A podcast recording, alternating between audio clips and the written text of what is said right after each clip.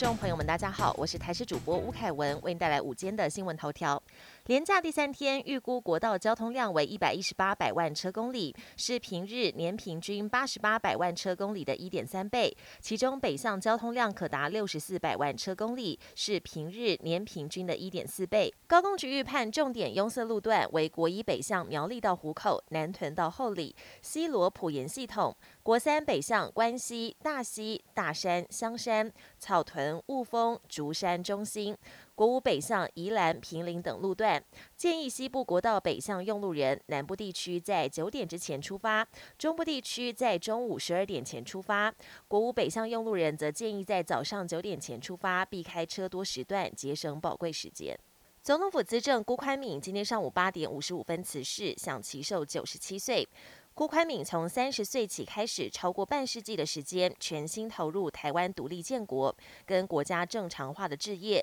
他终其一生不畏任何政治压力，坚持对的事情就要去做，被称为台独教父。不仅创办杂志、刊登广告、成立智库，为的就是宣扬台湾意识。而郭宽敏一生坚持台湾精神，圆满走完人生滑道。因超高龄社会到来，主机总处正着手试编老年 CPI，以反映老年家庭所面临的物价压力，并作为政府施政参考。依据一九九六年事编的资料，老年家庭在居住、医药保健这两项支出比重分别是百分之三十九点四，还有百分之六，远高于一般家庭的百分之三十点八跟百分之三点七。而依日本目前公布的老年 CPI，老年家庭在食物、居住及保健、医疗等三项权重也明显高于平均水准，显示食物、房租及医疗支出的涨价对高龄族群影响甚大。国际焦点：意大利传出重大移民船难，一艘载了超过百人的木船，二十六号在意大利南部外海沉没。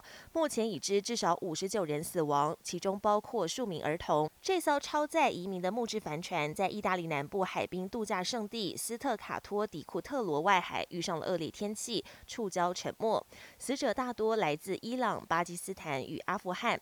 意大利当局已经出动水上摩托车和直升机继续寻找幸存者，不过海上恶劣也大幅增加搜救难度。中国可能向俄国提供致命性武器，持续引发外界担忧。美国官员也纷纷警告中国不要轻举妄动。白宫国安顾问苏利文表示，目前中国还没有采取行动，但也没有放弃这个选项。但如果中国选择这条路，将付出真正的代价。而美国中情局局长伯恩斯表示，美方相当肯定认为中国考虑提供致命武器给俄国，但这是非常冒险而且不明智的赌注。